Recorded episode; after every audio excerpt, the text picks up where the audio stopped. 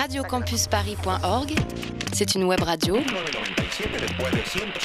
un agenda des sorties, avec des places à gagner, les podcasts des émissions, oh, oh yeah. la playlist du mois, la grille des programmes et toute l'actualité de la radio.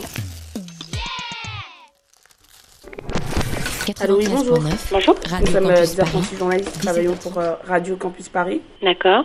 Vous êtes prête à répondre à nos questions? Euh, si vous voulez nous poser des questions, plutôt par mail. L'œil à l'écoute, c'est Un œil sur la banlieue, à l'écoute du terrain, L'œil à l'écoute, c'est... Un pied en Seine-Saint-Denis. un micro ouvert sur le quotidien. C'est le terre-terre qui s'invite sur la FM parisienne. Le 9.3 sur les ondes du 93.9. L'œil à l'écoute, c'est surtout. 60 minutes de radio tous les samedi de 18h à 19h. Ça va être difficile parce que euh, l'émission, c'est une émission radio. Pardon, je comprends pas ce que vous dites. L'œil à l'écoute. Là l'émission de ouf. tous les samedis de 18h à 19h et c'est en direct. Si, si. Hey, bonjour à tous nos auditeurs. Je suis Nawa et vous écoutez l'émission Crazy Sporty avec les élèves de 3e 3 du collège Edmond Michelet sur Radio Campus. Cette émission est consacrée au métier du sport. Nos chroniqueurs Anna, Saloma, Lamata et Fatou nous présenteront leurs découvertes sur certains de ces métiers du sport. L'œil à l'écoute. C'est le terre-terre qui s'invite sur la FM parisienne. L'œil à l'écoute. Là l'émission de ouf. Alors, le sport attire de plus en plus d'adeptes qui veulent en vivre. Et de fait, le nombre de salariés ne cesse d'augmenter. C'est surtout du côté des clubs de sport et des centres de culture physique que le nombre d'emplois croît le plus rapidement. La majorité des postes proposés concernent l'enseignement et l'encadrement des activités sportives, désormais confiées à des professionnels. Nous verrons tout au long de cette émission qu'il existe différents métiers en lien direct avec le sport. Nous aurons droit au témoignage de quatre professionnels de leur métier et ou furent en lien avec le sport. Nous écouterons des interviews de Mathias Patin, coach de volleyball à l'Université de la Sorbonne, de Cécile Chelin, ancienne championne d'Europe d'heptathlon. Également, nous écouterons un entretien avec Adrien Cadeau, journaliste sportif. Mais avant tout, pour commencer, écoutons Clément Dossin, également journaliste sportif, pour le journal L'équipe. Je m'appelle Clément Dossin, j'ai 33 ans. Euh, je suis journaliste depuis euh, une dizaine d'années maintenant. J'ai fait un bac S d'abord. Bon, ça peu importe, hein, le type de bac que, l'on fait, on peut devenir journaliste après.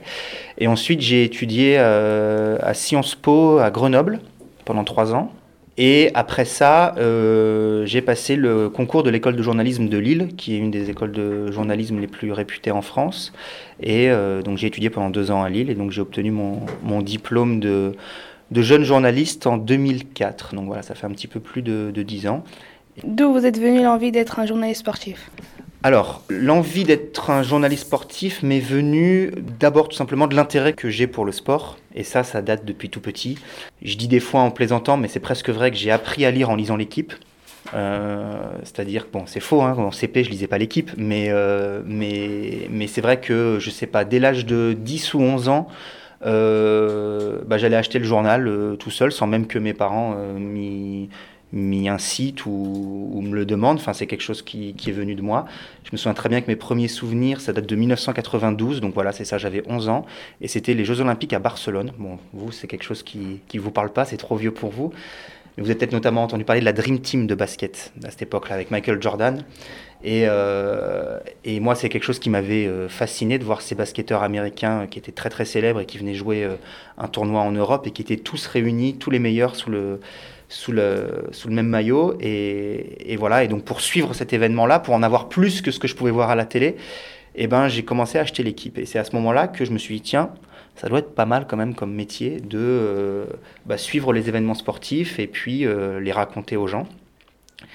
C'est vraiment comme ça qu'est né l'envie à ce moment-là à peu près. Donc euh, ça s'est conforté ensuite, euh, comme je vous le disais, à la fin du collège et au début du lycée. Je me souviens que j'avais rencontré des, étudiants qui étaient à l'école de journalisme. Euh, J'étais allé à un salon des métiers et je, leur avais, parlé, je leur avais demandé ce qu'il fallait faire pour être journaliste et ils m'avaient dit, bah, voilà, le, parcours idéal, c'est de faire Sciences Po, puis de passer euh, les concours d'une école de journalisme. Donc moi, comme j'étais un bon petit soldat, j'ai écouté exactement ce qu'ils m'avaient dit et j'ai fait la même chose. Et, euh, voilà. Et ensuite, disons que le journalisme, dans son ensemble, a pris le dessus sur le journalisme sportif. C'est-à-dire que je n'ai pas fait que ça, moi, dans ma carrière. Là, j'y suis revenu et avec grand plaisir parce que c'est une passion. Mais, euh, mais j'ai aussi couvert d'autres d'autres choses qui n'étaient pas forcément que du sport. En fait, quand je suis sorti de l'école de journalisme, j'ai travaillé pendant deux ans pour une agence de presse qui s'appelle Reuters. Euh, Qu'est-ce que c'est qu'une agence de presse? C'est euh, euh, des comment dire des un média qui s'adresse aux autres médias. En, clair, j'ai coutume de dire qu'on est les journalistes des journalistes, c'est-à-dire que on va envoyer, euh, des, on appelle ça des dépêches, donc c'est des, des, des, nouvelles, aux télé, aux radios, aux journaux, pour les euh, informer de ce qui se passe dans le monde et dans tous les domaines, le sport, la politique, l'économie, euh, etc., etc. Et euh, tous ces autres médias, les radios, les télés, les journaux, sont abonnés au, service des agences et peuvent donc euh, profiter de, des informations que les agences diffusent. Il y a trois grandes agences dans le monde que sont Reuters, pour laquelle j'ai donc travaillé euh, deux fois deux ans, d'abord à la sortie de l'école, puis après un peu plus tard. L'AFP, l'agence France Presse, qui est la, grande agence de presse en France, et euh, AP, Associated Press, qui est une agence américaine. Voilà. Donc c'est euh, l'autre secteur dans lequel j'ai travaillé. Quelles sont les qualités pour être journaliste sportif? Alors je ne vais pas répondre directement à ta question. Je vais d'abord répondre à la question de savoir quelles sont les qualités pour être journaliste tout court parce que pour moi un journaliste sportif c'est un journaliste à part entière. C'est pas pas différent. Sauf que ce qui change c'est la matière que, que l'on traite hein. mais il faut les mêmes qualités pour être journaliste sportif que pour être journaliste politique pour être journaliste économique pour être journaliste de société. Et selon moi la qualité numéro un et j'aime bien ça parce qu'on dit souvent que c'est un vilain défaut c'est la curiosité. Voilà. Euh, pour moi c'est tout sauf un vilain défaut c'est une super qualité. Et euh, les Anglais, ils ont une expression, ils disent, euh, ils disent quelque chose du genre euh, allez voir ce qu'il y a around the corner, au-delà du, au-delà du coin, au-delà du, carrefour, et allez pas se contenter de ce qu'on voit là, mais aller voir ce qu'il peut y avoir un petit peu plus loin. Et, euh, ça, je pense que c'est la qualité première d'un bon journaliste, c'est la curiosité. Ensuite, il faut de la passion parce que c'est, mais bon, ça c'est pas une qualité, mais c'est, je pense que c'est un métier de passion faut pas faire ce métier-là pour gagner de l'argent.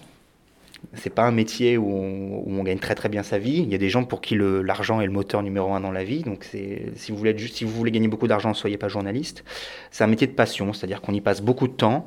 Euh, moi, je travaille beaucoup, je fais des grandes journées, des longues journées, mais voilà, j'aime ce que je fais et donc euh, bah, ça compense tous les sacrifices que l'on peut faire peut-être sur euh, sur sa sur sa vie privée à côté.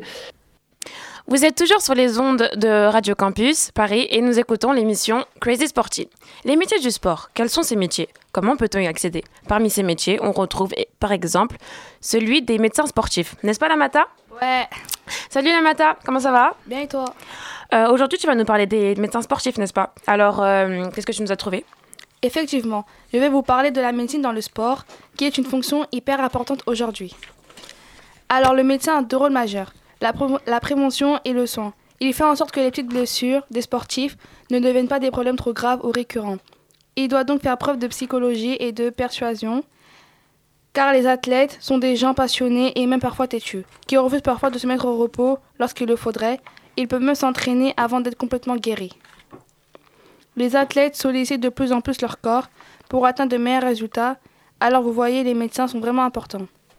Il exerce son métier dans, soit, dans des, soit dans des centres médicaux, INSEP, soit dans, des, soit dans des cliniques privées. Les médecins se définissent eux-mêmes comme un exercice spécifique de la médecine générale. Le lien avec les sportifs est souvent fort. Ils sont très exigeants et attendent souvent des résultats et des miracles. Un bon médecin du sport est d'abord un bon généraliste. Il soigne aussi les ennuis de santé les plus communs comme la grippe, les allergies, etc. Le médecin doit connaître les besoins et les sensations du sportif. L'aspect psychologique ne doit pas non plus être négligé ou doit être capable d'exercer dans des conditions parfois difficiles. Par exemple, il n'est pas rare de voir des cyclistes se faire prodiguer dans des soins au travers d'une fenêtre de voiture sans s'arrêter. Waouh, sans s'arrêter. Euh, quelles sont les différentes blessures qu'un médecin peut soigner? Les différents types de blessures sont en général les déchirures, les fractures et commotions cérébrales par exemple. Pendant les compétitions, il intervient en cas de blessures légères comme pour des crampes et des entorses. Il doit évaluer rapidement la gravité du traumatisme et décider si le sportif peut continuer ou non le match. En fait, vous savez le salaire d'un médecin sportif? Non. Un médecin du sport gagne environ 30 000 euros brut par année. Voilà. Voilà, voici à quoi ressemble un médecin sportif. J'espère que vous en avez appris un peu plus sur ce métier. Sur ce, ciao, bye bye. Merci le matin. Euh, il est 18h11 et nous passons en musique avec Stromae, le morceau Carmen sur Radio Campus Paris. L'amour est comme l'oiseau de Twitter. On est bleu de lui seulement pour 48 heures. D'abord on s'affilie, ensuite on se follow. On en devient fêlé et on finit solo. Regarde à toi. Et à tous ceux qui vous like, les sourires en plastique sont souvent des coups d'hashtag. Regarde à toi. Ah les amis, les potes ou les followers, vous faites erreur, vous avez juste la cote. Regarde à toi. Si tu t'aimes,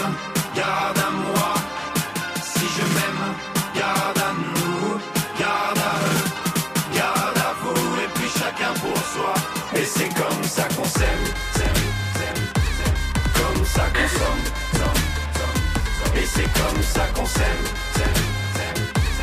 comme ça qu'on somme. Et c'est comme ça qu'on s'aime, s'aime, s'aime, s'aime. Comme ça qu'on somme. Et c'est comme ça qu'on s'aime, s'aime, s'aime, s'aime. Comme ça qu'on somme, somme, somme, somme. L'amour est enfant de la consommation. Il faudra toujours, toujours, toujours plus de choix. Voulez, voulez-vous des sentiments tombés du camion? L'offre et la demande pour unique et seule loi. Regarde à toi. Mais j'en connais déjà les dangers. Moi j'ai gardé mon ticket. S'il le faut, je vais les changer, moi. Regarde à toi. Et s'il le faut, j'irai me venger, moi. Cet oiseau de malheur, je le mets en cage, je le fais chanter, moi. Regarde à toi. Si tu t'aimes,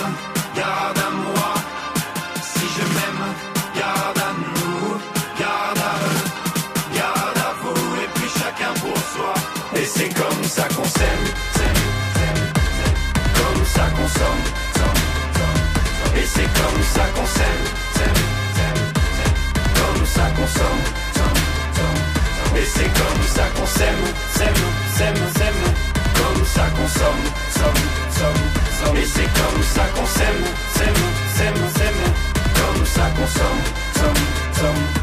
Un jour t'achètes, un jour tu aimes, un jour tu jettes, mais un jour tu payes, un jour tu verras, on s'aimera, mais avant on crèvera tous comme des rats.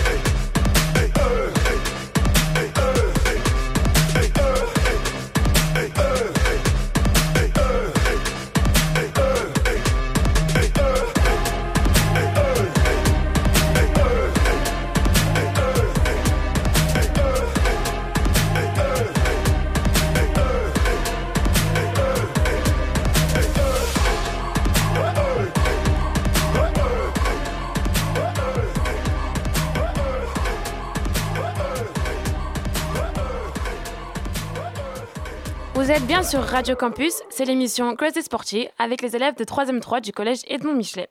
Notre cher Fatou va nous présenter sa chronique sur les présentateurs sportifs.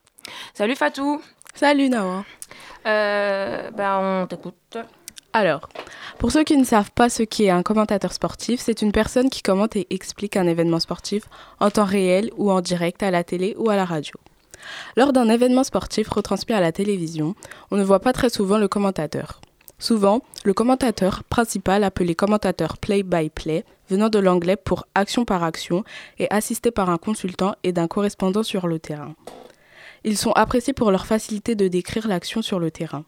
Ce métier n'a pas forcément le même rôle dans, dans tous les pays. En effet, aux États-Unis par exemple, par exemple, il endosse plusieurs fonctions. il peut être à la fois présentateur et animateur. En Grande-Bretagne, le présentateur d'une émission sportive est habituellement distinct du commentateur et il est souvent basé dans un studio de télévision hors du lieu de l'événement. Les consultants sont quant à eux évalués par la perspicacité de leurs commentateurs et leur, expérience sportive en tant que joueur, entraîneur ou bien les deux, tandis que les commentateurs sont plus susceptibles d'être des journalistes. D'une manière générale, la plus la plupart des, des, consultants présentent uniquement le sport qu'ils pratiquent, tandis que les, les, commentateurs peuvent être amenés à présenter plusieurs sports. Maintenant, je vais vous parler d'un commentateur, Alexandre Ruiz, qui est commentateur sur Beansport. Pourquoi lui? Parce que c'est mon préféré, je l'aime bien. Il travaille, il travaille sur Beansport et voilà. Bref, il est né à Casablanca au Maroc en 1975 après avoir obtenu son, diplôme de l'école de journalistes de Toulouse. Il débute sa carrière au service de sport de l'AFP à Toulouse. Il fait ses premiers pas à la télévision sur Canal+, comme, comme chroniqueur dans l'émission D2 Max. Il devient ensuite journaliste spécialisé en Liga espagnole et sera éventuellement commentateur des grandes rencontres de Ligue des Champions sur Canal+. Fin 2005, il est plongé dans un coma artificiel à la suite d'un accident de la route survenu avec son collègue Luc Sonor alors qu'il allait commenter un match de football à Troyes. Pendant 24 heures, il est en état de mort cérébrale. Après une opération et 9 jours de coma, il se remet finalement et assez vite. Depuis 2012, Alexandre Ruiz travaille chez Beansport et il est chargé de la présentation du club, qui est la grande émission du foot du dimanche soir. Merci Fatou. Euh, maintenant, nous allons pas écouter une interview de Cécile Chelin, ancienne championne d'Europe d'heptathlon, reconvertie dans le web. À quel âge avez-vous commencé l'heptathlon et pourquoi ce sport? Alors en fait j'ai commencé l'athlétisme à 8 ans et euh, en fait quand tu commences l'athlétisme on te fait tout faire, donc les courses, les lancers, les sauts. Et normalement quand tu grandis, que tu arrives aux alentours de 15-16 ans, tu dois te spécialiser dans, une, dans, ta, dans ta discipline où tu es, la plus forte. Et en fait j'avais pas de discipline où j'étais la plus forte, j'étais un peu du même niveau partout, donc du coup j'ai jamais, euh, je me suis jamais spécialisée. Et euh, bah, du coup j'ai choisi l'heptathlon parce qu'il y avait les 7 épreuves et que je pouvais tout faire. D'accord. D'accord. Euh, on sait juste que qu'il y a cette épreuve, on connaît pas trop. C'est quoi c'est cette épreuve? Alors l'heptathlon, tu as euh, donc deux lancers, deux sauts, trois courses. Les deux lancers, c'est lancer de javelot, lancer de poids. Les deux sauts, c'est saut en longueur, saut en hauteur. Et euh, les courses, c'est 100 mètres haie, 200 mètres et 800 mètres. Et quelle est votre épreuve préférée et celle qui vous donne le plus de difficultés? Alors, mon épreuve préférée, euh, soit en longueur, parce que euh, c'est celle qui permet de rapporter le plus de points. Parce qu'en fait, dans les pentathlons, tu fais tes épreuves et puis après, tu as un barème de points. Donc, euh, par exemple, à la hauteur, si tu fais 1m60, ça te rapporte 600 points, etc. Et à la fin, on additionne tous tes points, ce qui te donne un score en points. Et c'est là que j'ai ramené le plus de points. Et l'épreuve que je. C'était quoi la question L'épreuve que je déteste, en gros, c'est ça? Ouais, bah, En fait, c'est 800 mètres. Parce que je sais pas si vous avez déjà couru 800 mètres, mais c'est à moitié du demi-fond, sans lettres. Et du coup, l'objectif, c'est d'être à fond pendant deux tours de piste. Et en gros, j'étais à fond euh, sur le premier tour et le deuxième tour, c'était vraiment, euh, c'était vraiment, vraiment dur, quoi. Donc, du coup, ouais, c'est une épreuve vraiment dure. Tu finis euh, à genoux et c'est pas très bien, quoi. Vous avez déjà euh, participé à un tournoi euh, Ouais, en athlète, c'est pas des tournois, c'est championnats. T'as les championnats de France euh, pour les jeunes. Ensuite, t'as les championnats de France élite, euh, donc pour les, les, les, plus forts de l'équipe de France. Et après, t'as championnat d'Europe, championnat du monde et Jeux Olympiques. Il ressemble à quoi l'entraînement? Bah, En gros, sur une semaine, moi, je m'entraînais tous les jours sauf le dimanche, euh, tu essayes de faire euh, bah, toutes les disciplines dans la même semaine. Donc euh, les sauts plutôt début de semaine parce que c'est le moins, éprouvant. Ensuite les lancers et à la fin de la semaine les courses. Et donc voilà, tu essayes de répartir au maximum. Après, il y a des, des, périodes de préparation où l'hiver, par exemple, tu fais beaucoup de musculation. Et là, tu fais, es pratiquement jamais sur le stade, tu que dans la, dans la salle de muscu. Et l'été, par contre, c'est beaucoup plus, beaucoup plus dynamique. C'est que des courses et on oublie les lancers et les sauts. Vous avez un bon souvenir, un mauvais, quelque chose comme ça? Euh, ouais, bon souvenir, c'était championnat de France élite. Donc c'était la première fois qu'on était dans un grand stade avec euh, beaucoup de public qu'on ne connaissait pas. Parce que tu as les championnats euh, départementaux régionaux où là, bah, les gens qui sont dans le public, c'est tes amis, ta famille et tout. Et là, au championnat de France, c'était un grand stade, c'était à Narbonne, dans le sud. Et euh, il y avait que des gens que je connaissais pas. C'était la première fois qu'il y avait un speaker qui, qui appelait les gens par leur nom. On était présenté au public, donc les gens applaudissaient, etc. Les entraîneurs n'avaient pas le droit de venir sur la piste, euh, les parents non plus. D'habitude, moi, j'avais toujours ma mère qui était à côté de moi et tout. Là, on était vraiment tout seul. Et ça, c'était un bon souvenir parce que du coup, j'ai gagné la compète et c'est la première fois qu'il y a des gens qui sont venus, euh, des petits, quoi, ils avaient 10 ans, qui étaient venus me demander des autographes à la sortie du vestiaire. Et ça, j'avoue que c'était, c'était fou, c'était cool. Je, je, leur ai demandé si c'était vraiment moi qui voulais, qui, qui voulait avoir la signature. Et ça, c'était bien. Et euh, mauvais souvenir. Euh... En fait, ouais, au championnat d'Europe, premier championnat d'Europe que j'ai fait, il y avait donc le fameux 800 mètres en fin du week-end. J'étais vraiment très, très, très fatiguée. Et j'étais euh, sur le podium. Avant le 800 mètres, je savais que j'étais sur le podium, mais les filles couraient le 800 mètres beaucoup plus vite que moi, je le savais. Donc, avec mon entraîneur, on avait décidé qu'il fallait que je parte loin devant et que j'essaye de tenir au maximum. Et en fait, bah, j'ai tenu pendant un tour et arrivé au dernier virage, j'étais vraiment, vraiment, vraiment fatiguée. Et en fait, plus je courais, plus je, je, tombais en avant, mais je pensais que j'allais tenir jusqu'au bout. Quoi. Et en fait, à l'athlète, tu cours avec des pointes. Je sais pas si vous voyez ce que c'est, les chaussures avec les pointes dessous là.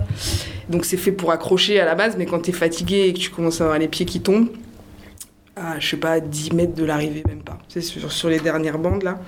J'arrive et euh, mon pied gauche, en fait, je le pose et là, je sais pas, et ça répond plus. Et donc, du coup, là, je suis tombée. Sur tout le, toute la ligne d'arrivée, avec le, tartan et tout, j'étais en short, machin. Et du coup, j'avais les cuisses en sang et tout, machin. Et j'ai mis euh, la main devant par réflexe, parce que tu sais, il coupe le chrono à partir du moment où tu dépasses la ligne d'arrivée. Et j'étais persuadée d'avoir mis la main derrière la ligne d'arrivée. Et en fait, pas du tout, parce que donc, je suis tombée, j'ai mis la main comme ça, j'ai relevé la tête, j'ai vu que j'avais pas du tout mis la main après la ligne d'arrivée. Et là, toutes les filles sont passées et je me suis relevée comme ça. Et je suis passée, je sais pas, peut-être 10 secondes après les filles. Et j'étais pas sur le podium. Voilà. Ça, c'était un mauvais souvenir, mais bon, ça, c'est marrant quand même. Aujourd'hui, vous pratiquez un autre métier? Euh, oui, je, fais, euh, je crée des sites internet en auto-entrepreneur et j'ai créé euh, une société à côté aussi, dans, dans le web. Pas de rapport avec le sport. Nous revoilà et voici euh, Saluma qui nous présente euh, le métier des managers. Euh, alors Saluma, à vous de stresser. Tu mens. Bon, alors à toi. Merci. Bon, aujourd'hui, je vais vous parler du métier de manager dans le domaine sportif. Vous savez déjà ce que c'est? Non. Non. Bah, ils, ils, sont chargés de gérer les intérêts commerciaux des sportifs de haut niveau et d'assurer leur promotion. Quand je parle de promotion, c'est pour parler de leurs différentes fonctions en général comme par exemple trouver des compétitions, des sponsors, gérer les contrats, la relation avec la presse et bien d'autres. Les compétences nécessaires pour être un bon manager sont la maîtrise des connaissances sur le management sportif, tout ce qui est scientifique, la sociologie, l'économie, l'approche juridique technique sur la pratique des comptabilités de communication et marketing sur et les projets événementiels. Euh, les managers ou agents sportifs, comme on les appelle, ont des vies passionnantes avec plein de voyages. Ils assistent à des événements sportifs aux enjeux énormes et bien sûr à l'accès en direct, accès direct aux vestiaires et aux loges des athlètes et des équipes sportives. Ils ont de bonnes déductions pour euh, le recrutement sportif et de ses règles. Ils sont de bons négociateurs, prêts à prendre de gros risques pour leurs clients. Alors, euh, je vais prendre l'exemple d'un ancien sportif de haut niveau qui est devenu manager sportif mais qui n'a pas changé de domaine, c'est Zinedine Zidane. Après deux ans de formation, il a obtenu son diplôme de manager général de club sportif professionnel. Après avoir suivi le cursus académique du Centre de droit et d'économie du sport à Limoges, il est actuellement adjoint de l'entraîneur Carlos Ancelotti au Real Madrid. Tout ça pour dire qu'être manager demande beaucoup d'efforts, de patience et qu'il faut faire certaines études assez complexes. Sur ce, je laisse ma parole à mon ami Nawa. Euh, ouais, merci. Rien. Il est euh, 18h24 et euh, pause musicale avec euh, Shakira Waka Waka sur Radio Campus.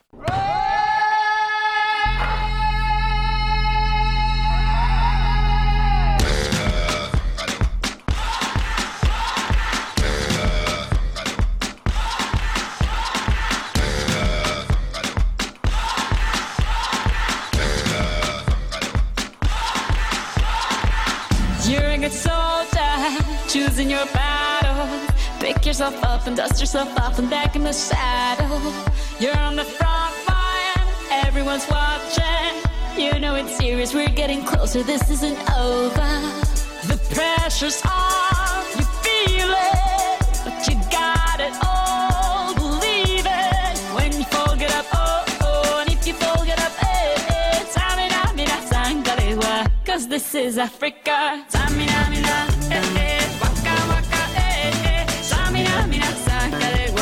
this time for Africa.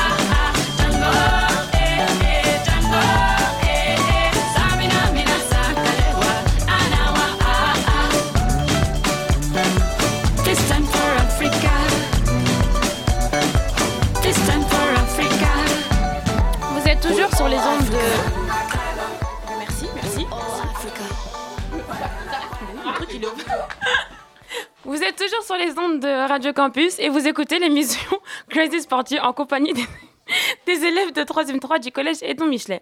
Et maintenant, les recruteurs sportifs avec Anna. Alors Anna, qu'est-ce que tu vas nous raconter? Comme tu viens de le dire, Nawa, ma chronique va porter sur les recruteurs sportifs, également appelés chasseurs de tête. Mais le recruteur sportif, c'est quoi en fait? Ce sont des professionnels du sport qui s'occupent de recruter de nouvelles têtes, c'est-à-dire de recruter de nouveaux joueurs pour l'équipe sportive qu'ils représentent. Et oui, les recruteurs sportifs travaillent pour une équipe et non en privé. En général, ils sont eux-mêmes d'anciens sportifs. Ils recherchent le plus souvent des joueurs de haut niveau qui ont déjà une certaine notoriété.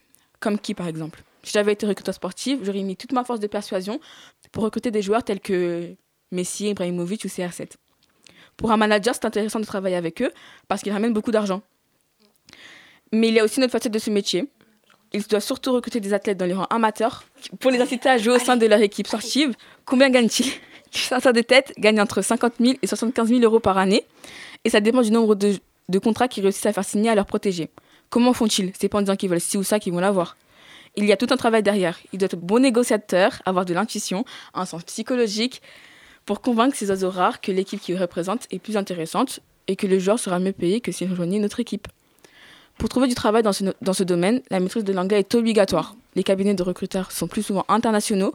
Les plus grands recruteurs ne peuvent pas être des débutants dans le sport, car ils doivent avoir une bonne connaissance sportive et une grande maturité professionnelle. Bon voilà, c'est à ça que ça ressemble un recruteur sportif. Salut à tous et à toutes.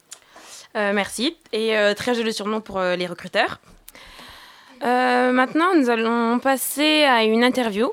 Et cette fois-ci de Mathias Patin, ancien joueur de l'équipe de France de volleyball, maintenant professeur de PS et entraîneur de l'équipe première de l'Université de la Sorbonne, toujours euh, sur Radio Campus. D'où vous vient cette envie de jouer au volleyball? Alors, euh, moi, ça vient principalement de mon père, qui était aussi un ancien joueur de volley, qui a été euh, international.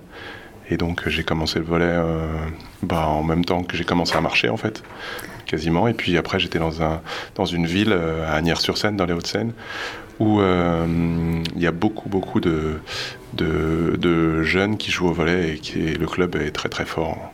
Donc, euh, voilà, j'ai été amené à jouer au volley très jeune. Alors moi, je jouais au poste de passeur. Euh, le poste de passeur, euh, au volet, ça correspond un petit peu dans les sports collectifs au rôle du meneur de jeu. Voilà, que ce soit. euh, donc c'est souvent des, ce sont des, un poste où on touche la balle quasiment tout le temps, puisque c'est, c'est moi qui suis chargé de, euh, de distribuer les ballons à des attaquants qui vont, qui vont essayer eux de, de, de conclure les points. Alors pour jouer au volet, généralement, il vaut mieux être grand, ce qui n'est pas mon cas. Mais euh, sur le poste de passeur, justement, il y a quelques petites exceptions comme ça, comme moi. Il vaut mieux être euh, assez rapide, euh, assez explosif, parce que c'est un, un sport où on fait des actions qui sont pas très longues. C'est pas un sport d'endurance, par exemple. Mais par contre, il faut répéter des actions où on fait des efforts maximum, comme des sauts, des sauts max, des, des frappes aussi dans le ballon. Donc il faut, voilà, c'est un sport où il faut pas mal d'explosivité et puis de, et puis de vitesse. Quel a été votre parcours pour devenir euh, joueur pro? Alors moi, j'ai eu un parcours euh, où j'ai, comme je suis arrivé un petit peu, euh, on va dire, sur le tard en professionnel et à haut niveau, j'ai eu un parcours où j'ai pu finir mes études. Euh, avant d'être euh, vraiment euh, pro et avant de et avant de commencer une carrière au haut niveau. Donc moi j'ai été au collège, au lycée, j'ai fait un petit au lycée, j'ai fait une petite comme un petit sport études volet quand même. Après j'ai continué à, à jouer progressivement en montant les en montant les échelles et en même temps je faisais mes études de- pour être professeur d'éducation physique et sportive. Et au moment où j'ai eu mon diplôme, eh ben c'est, ça, a commencé, c'est là où j'ai commencé à, vraiment pouvoir jouer au haut niveau et à, être, euh, et à pouvoir être professionnel. Du coup, j'ai commencé après à, jouer un petit peu, j'ai, continué à enseigner un petit peu, mais euh, voilà, après j'ai dû, euh, dû arrêter un petit peu d'enseigner parce que le volet, ça me prenait vraiment trop de temps. Ça a été facile de passer de prof, enfin de, de sportif à prof? Alors en fait, dans l'ordre, j'ai d'abord été un petit peu prof. Euh, j'étais, euh, j'étais au collège euh, Guy Moquet à Gennevilliers. Et comme je faisais en même temps du, du volet, déjà à ce moment-là, j'étais seulement à mi-temps en tant que professeur. J'avais j'étais déchargé, j'avais demandé un, un mi-temps. Et puis ensuite, comme, comme je l'ai dit juste avant, quand j'ai commencé à, voilà, comme le volet, ça a bien marché pour moi. Du coup, après, j'étais beaucoup, beaucoup sollicité par le volet, beaucoup pris par le volet. Et donc, ce que j'ai fait à ce moment-là, c'est que euh, je me suis mis euh, ce qu'on appelle en disponibilité. C'est-à-dire qu'on on arrête un petit peu dans, le, dans la fonction publique, on a le droit, et notamment quand on est prof, on a le droit de demander à, ne plus travailler pendant quelques années et euh, pour pouvoir euh, faire autre chose. Et puis, euh, une fois que j'ai fini ma carrière, ou j'étais sur la fin de ma carrière, on va dire, de haut niveau, et ben j'ai pu, euh, pu commencer à, à me remettre à travailler un petit peu doucement, et puis jusqu'à maintenant où j'ai récupéré un poste un poste plein, mais comme maintenant à l'université je fais, en fait c'est particulier parce que j'enseigne que le volleyball. Du coup j'ai quand même gardé un, lien assez fort avec ce sport-là. Et euh, voilà, donc j'ai des étudiants euh, qui sont comme vous, qui font du, euh, n'ont pas fait spécialement de volley, quand on fait juste un petit peu au collège ou au lycée. Et puis j'ai d'autres étudiants qui, qui font de la compétition un petit peu et qui en font un petit peu en club. Donc j'ai un petit peu tous les, tous les, tous les types de, de disons, de, euh, d'étudiants et de joueurs de volley qu'on peut avoir. euh, donc comme pour ça, c'est bien pour moi. Et euh, c'était Adrien. Non, c'était Mathias Patin. Il est 18h34 et nous passons en musique avec Pitbull, avec euh, Jennifer Lopez euh, sur Where We Are the One.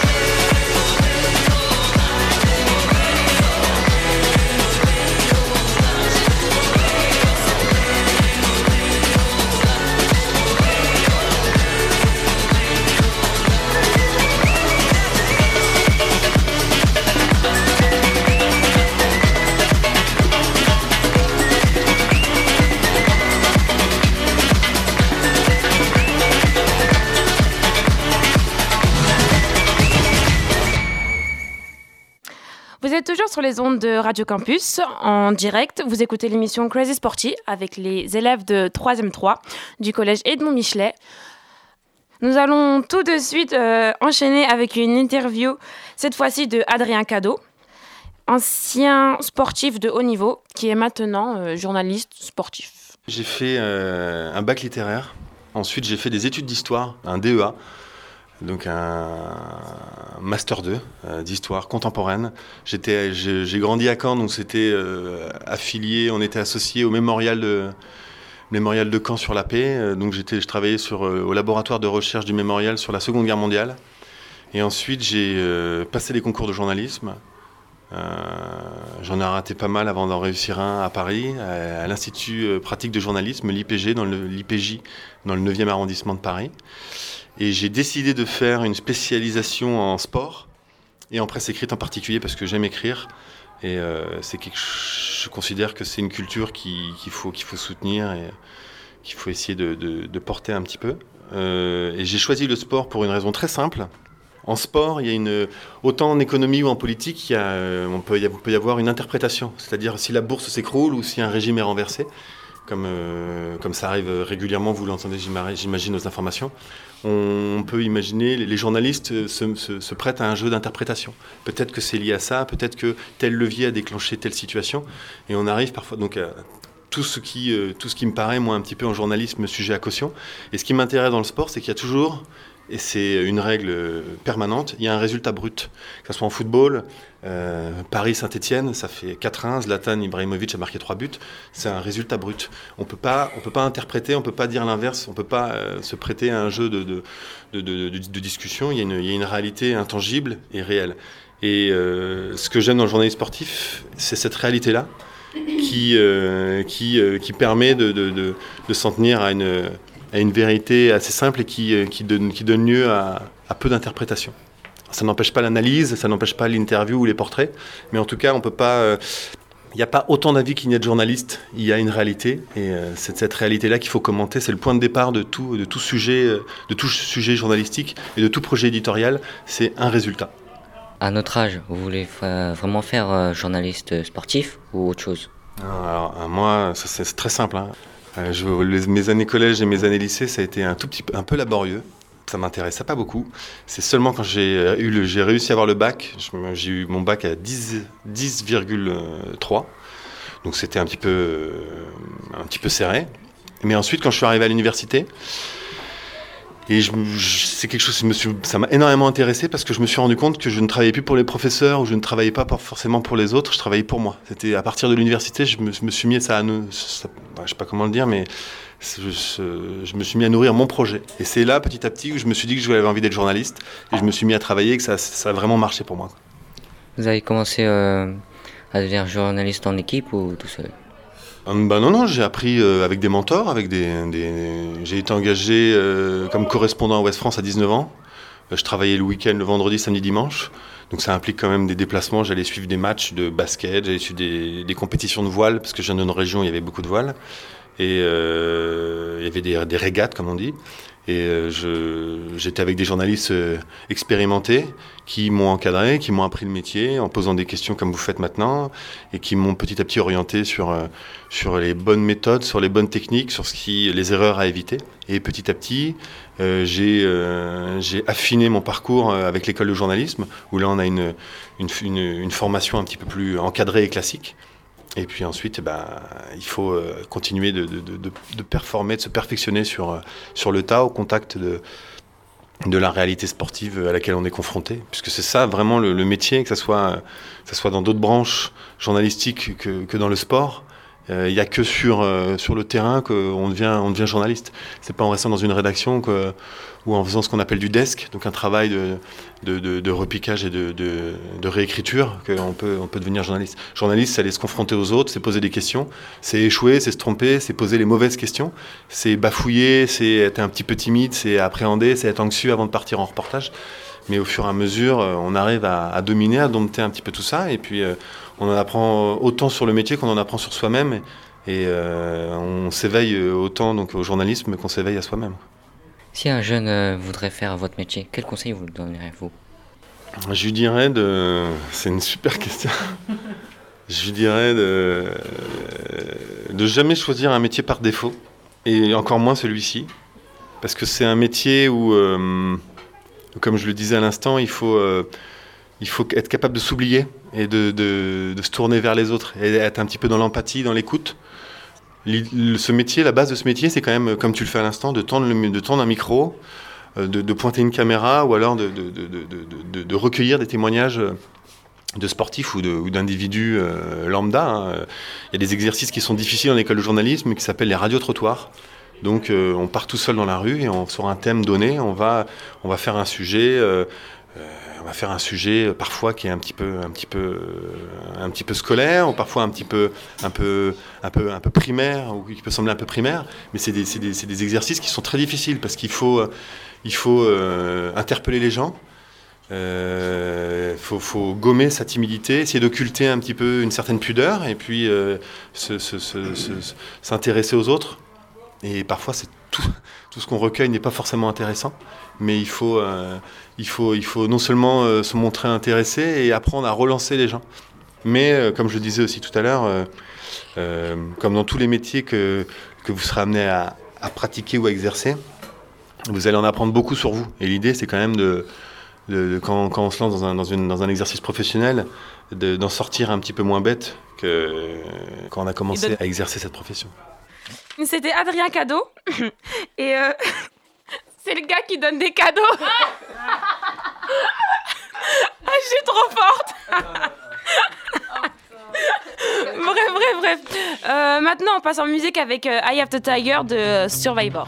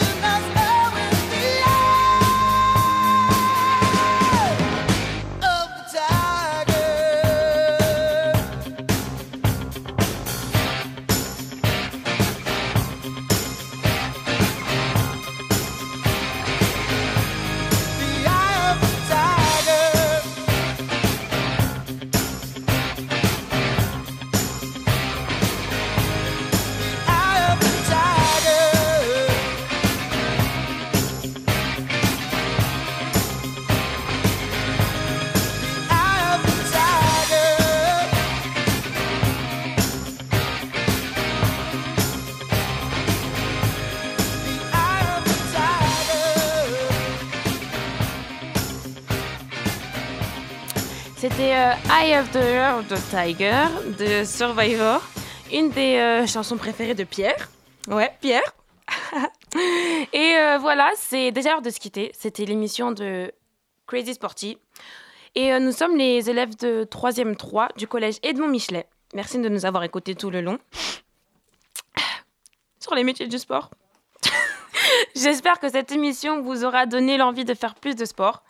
Nous, euh, nous aimerions euh, remercier. euh, Moi, je remercie euh, Laetitia. Voilà, Laetitia. Euh, Magali. Ouais, ouais, ouais. Magali, Magali, Magali. Euh, après, il y a qui encore? Il y a Virginie. Virginie. Il y a Émilie aussi. Euh, Émilie, Émilie. Virginie, c'est Madame Luerne. Euh, après, je crois que j'ai fini. Hein. Non, après, il y a Dabo. Ouais, Dabo. Le Chili, le Chili, l'équipe des, des mes petits, tu vois, Kelly Cassio et tout le tralala. Après, euh, il y a Fatou, il y a Kenza. Et euh, je crois que je vais passer parce que ça fait trop, non? Ça fait trop. Il y a Mariam. Mariam. Et je passe parce que ça fait trop? Oui. Bon, je laisse la place à, à quelqu'un. Namata, vas-y. Bah, moi, je, remercie Madame Yali, Madame Ramirez, Émilie et Pierre. Voilà, merci beaucoup. Euh, voilà, euh, je passe le salam à, euh, à mon quartier, BM Zoo. Ouais, la street. et à ma famille, à tous mes amis. Voilà. Vas-y. Alors, euh, une dédicace à ma famille, mes amis, à la Cité Rose, bien sûr. Non. Hmm Non, arrête, arrête, arrête. Tu vas te faire défoncer après. À Madame Yali et Madame Ramirez, bien sûr, parce que je suis poli. À mes deux amis qui sont à la régie. Oui. Voilà. Samuel et Yuao. Donc moi je passe, euh, je dis merci à Madame Miali et Madame euh, Ramirez, à vous tous là, Nawa, Mariam, Mariam, Na, euh, Naréam ici, Nawa, Fatou, Lamata et, Sam- et Saluma et les deux qui sont en régie. Je fais un gros bisou à Mariam, Fatou et c'est tout. Puis voilà. Et oui, et Fanta, bien joué. À toi Fatou. Alors, euh, moi, je fais euh, gros bisous et tout à mes acolytes, à Sarah, Neva, Talia, Ma, tout ça, tout ça. Et, et à ma famille. Et à ma petite soeur aussi, elle est malade. et voilà. Dédicace à ma famille, à la troisième 3, aux profs. Et pourquoi tu dis c'est mes copines, c'est de la merde Madame Ramirez et Madame euh, Miali. À toute ma famille, à mes cousins, et voilà. Euh, nous vous remercions de votre fidélité et à très bientôt, je l'espère. Merci. Euh, bye. Et franchement, merci encore à Pierre euh, parce que c'est lui qui nous a aidés pour, pour le truc de, de sportif et tout le tralala. Voilà, donc merci, vraiment merci à Pierre. Remercie tes Québécois et tout. non, non, je rigole. Donc merci. Et notre l'émission sera en podcast sur le site internet de L'œil à l'écoute. Et voilà, c'est tout ce que j'ai à dire. Voilà, merci, au revoir.